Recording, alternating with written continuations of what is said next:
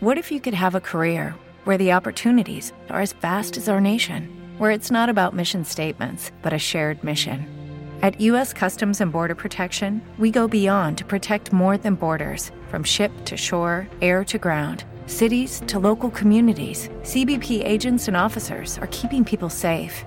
Join U.S. Customs and Border Protection and go beyond for something far greater than yourself. Learn more at cbp.gov/careers.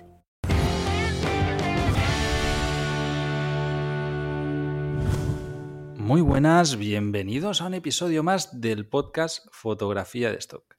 Hoy estoy con un amigo de la casa, Dani Mejías. ¿Qué tal? ¿Cómo estás, Dani? Muy buena, ¿qué tal? Muy bien, muy contento porque hoy estrenamos formato. Y esto de hacer unas entrevistas uno a uno va a ser una entrevista más larga de lo normal. Para los miembros de la academia van a poder ver entera con tus cifras, con tus logros, porque ahora estábamos hablando fuera amigos y era como, tío, pero para ya de hacer cosas, ¿no? Ahora, nos contarás. Pero antes de nada, cuéntanos un poquitito. ¿Desde dónde estás? Porque estamos en enero, estás en Granada, pero tú estás en manga corta. Muy buen clima hace por ahí, ¿no? Estoy en manga corta con, la calefacción puesta. Ah. Hoy hemos amanecido a cero grados y, granizando, de hecho. Hostia. Vaya por Dios. Bueno, tú, granadino, ya lo hemos desvelado, estás en tu casa. Eh, estoquero, experto en vídeo, trabajabas antes para una productora, luego te montaste en la productora de stock. Cuéntame un poquitito así, resumió tu trayectoria, porque además eres un tío que claramente jovencísimo. Cuenta, cuenta cuándo empezaste con el tema de stock y, y, cuáles han sido tus pasos. Pues arranqué a finales del 18, pero tú sabes, rebuscando por discos duros, mm, subiendo a cholón a las agencias con 10 etiquetas mal puestas y, con, yo qué sé, pasaron 3 o 4 meses y tendría 4 ventas de 25 céntimos cada una. Luego, justo a principios de 2019 ya me puse más en serio, que fue justo cuando coincidió con el arranque del podcast, de la academia y tal, también entré en la academia. Y, y ya ahí me puse un poquito más en serio a producir pensando en stock, en qué puede vender y no a rebuscar de discos duros. Y ya a partir de ahí, pues fue muy poquito a poco, porque claro, al principio yo compaginaba con otro trabajo de 30 horas a la semana en la productora audiovisual donde estaba. Eh, además, al principio estaba tan cansado de hacer vídeos que solamente hacía fotos, que no era tampoco mi fuerte. Pero, pero bueno, poquito a poco después de mucho curro empezaron los números a salir. Y ya empecé a dedicarle más horas, sobre todo cuando llegó la pandemia. Fue cuando más fuerte le empecé a dar. Yo creo que un poquito antes, ¿no? Fue cuando nos conocimos. Empezamos así como a mandarnos algún correo, supongo, porque estabas ahí dentro de la academia viendo toda la órbita de, proyecto. Ya te pasaste por aquí por el podcast. Para aquellos que os habéis escuchado todos los podcasts, pues ya sabréis que, Dani se ha pasado en más de una ocasión. También tiene un curso de vídeo, de vídeo stock con nosotros, donde puedes ver a, un Dani todavía más joven en el que pues está enseñando cómo, cómo hace vídeo de stock. Me gustaría que, que contaras, porque yo recuerdo claramente que tuviste un momento en el que tuviste un cambio de chip, en el que empezaste a tomártelo en serio, en el que Seguramente también por el tema de la pandemia, ¿no? En el que no podías salir a trabajar y te metiste mucho más en el stock. Pero, ¿en qué momento empiezas tú ya a decir, oye, yo de esto me puedo ganar la vida y voy a apostar por esto? Pues justo fue, eh, bueno, como dato, por lo que has dicho antes, eh, si no recuerdo mal, a principios, principios de 2020 fue cuando ya eh, empezamos, o finales del 19, cuando ya empezamos, que empecé yo a dar algunas clases en la academia de vídeo de stock y mostrar algunas sesiones que hacía, que ahí ya le estaba pegando más fuerte y eh, como esos making of, ¿no? De las sesiones, ahí había clases muy chulas por ahí. Y pues justo cuando llegó la pandemia, yo acababa de llegar más o menos estabilizado unos 200 y pico dólares al mes. Entonces, claro, yo ya ahí estaba flipando, porque yo, mi meta principal fue como en plan de si esto me paga el internet algún día, oh, ya sería la hostia. Luego ya pasé a, si esto me paga la hipoteca, que ahí en ese momento eran 250 euros al mes, pues claro, llegó la pandemia, yo justo estaba más o menos en esa cifra y, y la empresa me pone en ERTE. hostia, estoy en mi casa encerrado, mm, tengo todo el tiempo del mundo, me encanta la fotografía de productos, gastronómica y tal, y además quería aprender 3D, me puse con todo. O sea, yo a mí me faltaban horas en el día. Yo estaba todo el día currando, haciendo stock sin parar. Cuando no estaba eh, produciendo sesiones gastronómicas, eh, estaba aprendiendo 3D para aplicarlo a stock. Total, ahí estuve mm, pues todos esos meses sin parar, ya te digo, produciendo como un cabrón. Y luego, de repente, estamos hablando que eso en marzo, abril estaba en 200 y pico, ¿no? Pues cuando llegó septiembre, octubre, ya estaba en unos 800. Del 2020, ¿eh? Entre 2020, estamos hablando en poquísimo tiempo. Y ya para finales de año ya estaba en los 1000 al mes. Sí, sí me acuerdo cuando los primeros meses que ganabas tanto, ¿no? Que, era como que yo te decía, pues sigue metiendo Irak. Tú tenías el miedo porque supongo que eso nos ha pasado a todos, ¿no? El momento en el que dices, a ver si ha sido un mes de casualidad, ¿no? Y el mes que viene no vuelve a pasar. Y a la que ya llevas cuatro o cinco meses igual, dices, vale, ya está, ya está, esto está establecido. Sí, sí, sí. De hecho, me acuerdo que estuvimos hablando por aquel entonces de, que me pasara por el podcast y te dije, no, no, espérate, que al menos lleve tres meses consecutivos superando los mil. Cuando eso, entonces voy y digo que estoy sobre los mil, porque si no, por solamente hacer un mes, es eso. Puede ser unas ventas puntuales, ¿qué tal? Pero no, era como hasta que no esté estabilizado ese, esa cantidad, no. dinos, dinos cifras, va, Dani. Ahora mismo, ¿en cuánto estamos? Vamos a dejar aquí en abierto si quieres. Ah, ahora, a ver, es que ahora mismo está complicado porque ahora pasamos a contar eso si quieres, pero como entré hace un año en Argrid y Argrid es una agencia que saca las ventas una vez al, al, al, año, ¿no? Eh, entonces, claro, han salido ahora hace poquito las ventas y, claro, yo lo que he hecho a Cholón ha sido como dividirlo en los últimos meses, entre los últimos meses, como hacer un prorrateo ahí y, ponerlo. Si no contamos Argrid, estamos hablando de entre la media que tengo ahora mismo, entre 3.600 y 4.000 euros, no dólares, al mes. Y si contamos Argrid, pues serían unos 1.000 y algo más al mes. Se dice rápido, ¿eh? nada, nada mal, no me quejo. Ahora, ahora que lo ves desde esta perspectiva, porque además sé que ya llevas mucho tiempo con, con cifras muy buenas, ¿crees que el Dani de antes tenía esta visión? ¿Sabía... o sea, ¿te imaginabas esto? ¿Te imaginabas llegar a, a donde has llegado?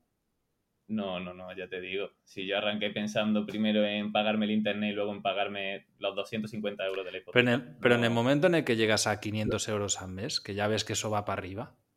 Sí. Ahí no piensas, oye, pues trabajo muy voy a llegar a 5.000. Sí, cuando. Sobre todo cuando llegué a los 1.000, porque claro, yo ahí me di cuenta. Lo, lo que vi clarísimo cuando llegué a los 1.000 eh, que alguna vez lo hemos hablado, es que a mí me costó un año y pico en llegar a los 100 dólares al mes, más, de un año. O sea, eso fue como una paliza. Pero es que de los 100 a los 1000 pasó exactamente un año solamente. Hmm. Y luego ya ahí lo fui viendo muy claro que eso de los 1000 a los 2000 pasó otro año solamente. Entonces ahí ya vas viendo que, eh, y, y, estoy hablando, recuerdo, que todo esto de por medio teniendo otro trabajo no estaba dedicado al 100% al stock ni de coña. Entonces, claro, yo ahí lo vi clarísimo, digo, hostia, es que esto es tan exponencial. Si le metes horas como un cabrón y obviamente en, el camino correcto, es que es tan exponencial. Y ahí ya sobre, cuando ya estaba pasando los mil, ahí sí lo vi más claro, de que dije, buah, aquí el techo es muy alto y, y el techo te lo pones tú con las ganas que tengas de currártelo. De hecho, ahí empezaste a contratar gente ya, ¿no? Y... Fue, sí, sí, eso fue... Eh... Ostras, ya me bailan los años desde la pandemia. ah, ¿cuándo fue? Contraté a un chico en el 21, ¿fue? ¿O en el 22? No me acuerdo. 22... No, espera, sí. En el 22, en el 22, perdón. Sí, en el 22 contraté a una persona eh, a producir 3D a saco y, y mockups. Y después, este año, en, el, en marzo del 23, eh, dejó el trabajo porque se mudaba y bueno, es una persona que trabajaba muy bien, pero que no servía para el teletrabajo y él lo reconocía. Entonces trabajábamos todos los días juntos, tal, entonces como se mudaba, dijimos que no, que no podía ser. Ya empecé la búsqueda de otra persona y ahora tengo a otra persona contratada desde octubre, eh, que es, una bestia, es una chica que también hace 3D y diseño y es una locura. Y justo ahora, desde diciembre, acabo de dar de alta a otra persona más de forma temporal para, para sacar más volumen de trabajo. Voy a hacer la prueba a ver qué tal. Qué bien, qué bien. ¿Y tú sigues, también tienes estudio y sigues haciendo sesiones? O sea, hace esta semana estás haciendo varias sesiones. Sí, lo guay, lo guay es que yo ya sí que hago lo que de verdad me apetece. Ahora, como tengo un estudio, pues eso, justo acabo de hacer en esta última semana cinco o seis sesiones, eh, todas de vídeo en estudio, pero justo antes de esas sesiones mm, me apetecía hacer unas ideillas que tenía de 3D y tenía ganas de plasmarlas y estuve unos cuantos días ahí nada más que con el 3D a saco. Entonces voy un poco por lo que me da. El 3D es una cosa que me divierte mucho, me lo paso súper bien haciéndolo. Eh, entonces cuando me apetece pues me pongo con eso y ya está. Cuando me apetece hacer cosas con modelos, pues con modelos. Entonces, eso, la verdad que es una cosilla que mola mucho, que al final no te la da ningún trabajo, que tú tengas la libertad de decir, pues ahora produzco esto, o ahora lo otro. Totalmente. Tú además tienes un modelo que, te ha dado muchísimo dinero. Bueno, se paga el mismo, ¿no? Yo también te... se lo gana bien. Cuéntanos un poquito, porque al final, hostia, llevas años, tío, amortizando tu perro, ¿eh? Buah es que, a ver, le doy buen pienso, tío, se lo tiene que pagar. Pero sí, sí, ostras, desde, desde que lo tengo lo acribillo a fotos como es normal y cuando empecé en el stock, pues obviamente empecé a subir las fotos, los vídeos y tal. Y lo que no me esperaba es que justo es lo que tú dices, que es que se vende muy bien. De media me puede generar unos 100 dólares al mes fácilmente, desde hace ya varios años. Tengo fotos que, la, más famosa, que pones en Google perro cagando y te sale entre las primeras posiciones. y esa foto tiene de descargas, tío. Sea, una, foto súper chorra que dice, está en el parque y tal, y verlo a lo lejos y tirar de zoom y hacerle la foto y decir, ah, la voy a subir, que esto seguro que hay poco en el stock, pero por hacer la tontería. Y de repente un top ventas, tío. bueno, algo, algo tiene que, algo tiene que vender. En verdad, estas cosas son, muy curiosas, ¿eh? que la vamos a poner aquí para, que la gente lo, la vea también, pero lo que menos te esperas muchas veces es lo que, es lo que luego se te vende. Y... Sí, sí, sí. A ver, también tiene su sentido porque muy poca gente sube ese tipo de contenido. Y si mira eh, las fotos que hay, de justo con esas palabras, eh, la mayoría son de muy mala calidad o están mal hechas. Entonces entiendes que yo lo he visto en muchos sitios, tanto en calendarios de coña, ¿vale? De, para cosas de estas de amigo invisible y tal, como en, artículos de veterinarios de tu perro hace bien las cacas o cosas así, ¿no? Entonces, claro, al final son cosas que no hay tantas imágenes para ilustrarlo. Claro. Pues, oye, he cubierto un nicho sin saberlo. Buenísimo. Bueno, eh, tú seguiste trabajando en la productora hasta muy recientemente, o sea, has, estado trabajando más de media jornada, o sea, casi casi jornada completa, durante años mientras lo compaginas con el stock. ¿Cómo te daba la vida? Sí, pero, a ver, yo dejé el trabajo, entre comillas, eh, a, a finales del 22 sí. Eh, pero porque, claro, como ya llevaba varios meses siendo autónomo y yo no podía, ahí ya estaba saturado a finales del 22 porque no, no podía estar 30 horas a la semana en la productora y además todo lo que quería hacer para stock. Entonces lo que hice fue eso, dejar el trabajo y cobrarle a ellos por hora. Oye, este me he currado 40 horas en todo el mes, pues venga, te hago una factura de esas 40 horas y lo hacíamos así y ya está. Para mí más cómodo y no tenía esa responsabilidad de tener que echar una hora fija a la semana. Y al final lo que pasó, pues que con el tiempo, obviamente, cada vez iba echando menos horas, excepto en picos puntuales de trabajo, hasta que ya este verano, perdón, Hasta que ya este verano, pues directamente cogí y les comenté a mis compañeros, les dije, oye, mira, no... No renta. No me da la vida. Eh, ya no me... La verdad que es un trabajo que durante todos estos años me lo he pasado muy bien, por eso no lo he dejado, porque tanto por mis compañeros como por lo que hacía, lo disfrutaba mucho. Entonces no, no era por el dinero, que desde luego ganaba muchísimo, muchísimo menos que con el stock, pero es que lo disfrutaba y ya está. Pero claro, ya había llegado a un punto en el que la productora se había convertido todo el trabajo tan monótono, era todo ya siempre lo mismo de grabar los mismos vídeos, editar los mismos vídeos, tal, que eso ya también me tenía cansado. Entonces, quería cambiar de aire en ese sentido y cogí les dije eh, mi decisión, que le daba pues un mesecillo de plazo para que ellos se reestructuraran un poco y tal. Y, y pues eso, dejé la productora para meterme en otro fregado. Cuenta, cuenta otro fregado. Cuenta otro fregado que por ahí hay algún alguien en Granada que le, que le pueda interesar. Por aquí algún ah, pues Cuéntanos. ¿Qué has hecho? Desde ya hace bastantes meses tenía la idea de montar un coworking aquí en Granada.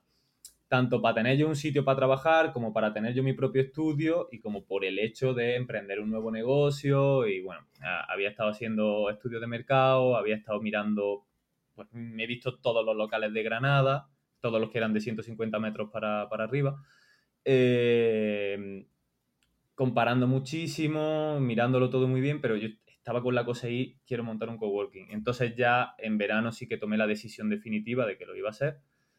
Y en septiembre me asocié con algunos de los que antes eran mis compañeros de trabajo eh, y montamos una SL de cero. Lo hemos hecho todo completamente de cero, eh, una sociedad nueva, la cual yo tengo el 50% y mis otros tres socios tienen repartido el otro 50%. Y mm, hemos, alquilamos un local, que es una pasada de local. Cuando entramos no lo era, cuando entramos estaba en la mierda. Llevaba tres años cerrado, había tenido unos problemas con unas bajantes, estaba fatal. Eh, pero bueno, le hemos metido una reforma bastante gorda, hemos estado casi tres meses de reforma y lo hemos hecho nosotros, la reforma. Eh, y nada, básicamente eso. Ya a finales de noviembre, principios de diciembre abrimos las puertas al público y ahora tenemos un local que serio una pasada, son 270 metros, tenemos bastantes puestos de trabajo, tenemos dos oficinas privadas que ya están pilladas tenemos sala de reuniones, call room, varios cuartos de baño, dos entradas y salidas, em, techos muy altos, una sala polivalente que le llamamos, que es un estudio enorme con 11 metros y pico de, tiro y que además es convertible en sala de formación, sala de ponencia y demás. Hemos pillado mesas plegables para que sea fácil de convertirlo en, un aula. Entonces, ahí está, para que se pueda alquilar tiene su zona de descanso también, con su sofá, cafetera, nevera, eh, su plantita. pongo plantita en todos lados. Qué guay. Bueno, di, la dirección y el nombre por si hay alguien aquí, ahora sin coñas, que, le apetece eh, ir a un espacio coworking en Granada, pues que te busquen. Claro. El, nombre, lo deletreo, Venga. se llama Muon Cowork, pues M-U-O-N, ¿vale? Muon Cowork. Y estamos en Gran Capitán número 10. Igualmente, si me buscan por mi Instagram, Daniel Mejía, va a ver los enlaces directos. Pondremos igualmente los enlaces aquí para que para facilitar la, tarea. Bueno, eh, enhorabuena por, este proyecto. Sé que no es el primer proyecto que te nace del, stock y de todo el trabajo que, estás haciendo, pero bueno, sí que es el más grande, ¿no? Tío, si no fuera por el stock, o sea, Económicamente, obviamente, no me hubiera podido meter en esto porque solamente la reforma, por mucho que lo hayamos hecho nosotros, es una pasada. Son 270 metros, son muchas cosas que arreglar. Em, pero ya no lo digo por el tema económico en sí, de, de, el capital inicial que necesitas para arrancar con algo así, sino por también el tiempo o la libertad que te da el stock de que yo he estado meses sin producir stock, sin sin estar haciendo casi nada, en estos últimos meses he subido poquísimo contenido a las agencias. Puede ser que desde verano o incluso algo antes de verano que haya estado subiendo 40 archivos al mes entre fotos, vídeos, render y todo, porque en esos meses tampoco tenía nadie contratado, hasta ahora esta chica que, contraté hace poco. Entonces, claro, producía poquísimo, poquísimo. Y aún así, las ventas seguían para arriba. Entonces, mm, ostras, es que eso no te lo da ningún trabajo. Es que si tú, por mucho que seas autónomo, si tú haces bodas, si estás tres meses reformando un local sin hacer bodas, no facturas. Factura cero. No, de hecho, te da negativo porque vas a tener que pagar igual gestoría, autónomo y no sé cuántas mierdas. Entonces, ya la libertad que te da de coger y decir estoy metido en un fregado súper gordo en el cual eh, me está comiendo todo el tiempo, porque la, reforma yo estaba 10, 12 horas bien en el local de lunes a domingo. Estaba ahí sin, vida completamente. Cuanto más tardáramos en abrir, peor. Eh, y que aún así eh, poder decir, hostia, tengo mis ingresos todos los meses, eso es una pasada. Venías de la reforma tú además, ¿no? Sea, estás reformando el piso este. Al final te vas a hacer albañil también. Hostias. De hecho, terminé de la reforma del piso en febrero o marzo de este año pasado y decía, no quiero saber nada de una reforma en mi puta vida. Y no, no había pasado ni un año y ya me meto en otra. Bueno, eso es típico. Al final e, es, algo que, quema mucho, pero luego es divertido de, imaginar y ver y a la que tienes más experiencia, pues también prevés un montón de, de problemas, ¿no? Sí, sí, sí. Ya me he sacado, buah, ya me han convalidado el, grado de electricista, de carpintero, de, de pladurista. he tenido que hacer de todo. bueno, Dani, antes nos hablabas de ArtGrid y, y ahora sí quiero que, que profundicemos en lo que es tu contenido y cómo te estructuras y cómo, qué estrategia tienes y demás. Para todos aquellos que nos estáis escuchando en abierto, que sepáis que de aquí en adelante tenéis eh, el contenido entero en la Academia de Stock. ¿De acuerdo? Así que muchísimas gracias por haber llegado hasta aquí. Y ya sabéis que en la Academia de Stock, pues ahí podéis ver eh, la entrevista entera. A partir del minuto 21, pues vais a poder seguir donde estamos ahora. Así que, sin más dilación, Dani, vamos allá. ¿Qué es aquello que te ha funcionado mejor en el stock? Every day we rise. Challenging ourselves to work for what we believe in. At U.S. Border Patrol, protecting our borders is more than a job, it's a calling. Agents answer the call, working together to keep our country and communities safe. If you're ready for a new mission, join U.S. Border Patrol and go beyond. Learn more at cbp.gov/careers.